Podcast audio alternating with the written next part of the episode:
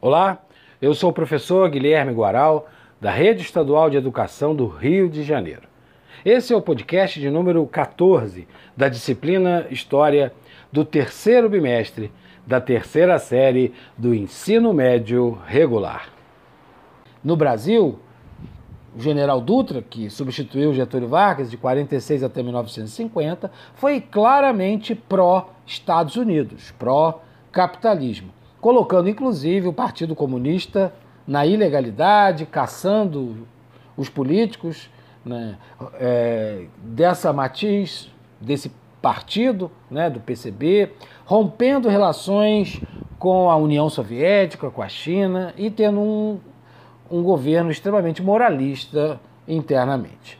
Vargas, de 51 a 54, tenta, da sua forma ambígua, não se envolver de fato com nenhum dos dois lados de muita com muita ênfase.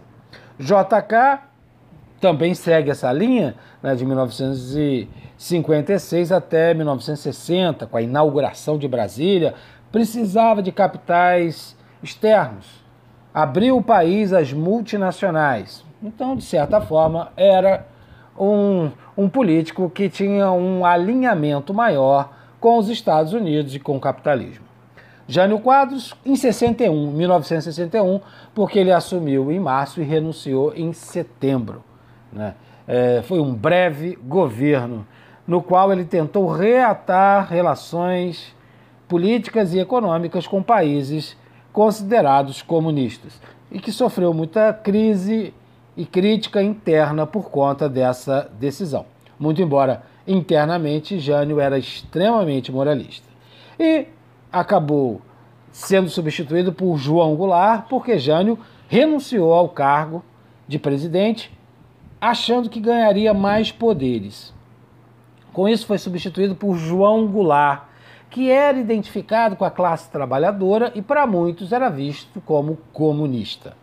No contexto da Guerra Fria, esse foi um dos pretextos que uma junta militar, os militares, apoiados por empresários. Por isso, hoje em dia, chamamos o golpe de 1964 de um golpe civil-militar. Com e sob o pretexto de é, combater os comunistas, João Goulart foi deposto né, e acabou se exilando no Uruguai. Isso em final de março de 1964. O Brasil entrou numa ditadura militar que durou até 1985, quando Tancredo Neves foi eleito presidente do Brasil pelo Colégio Eleitoral. Bem, aqui terminamos esse podcast. Eu espero que você tenha gostado e se ficaram algumas dúvidas, eu recomendo você consultar o material escrito, rever as videoaulas e procurar a ajuda da sua professora ou do seu professor. Grande abraço e até o nosso próximo encontro. Valeu!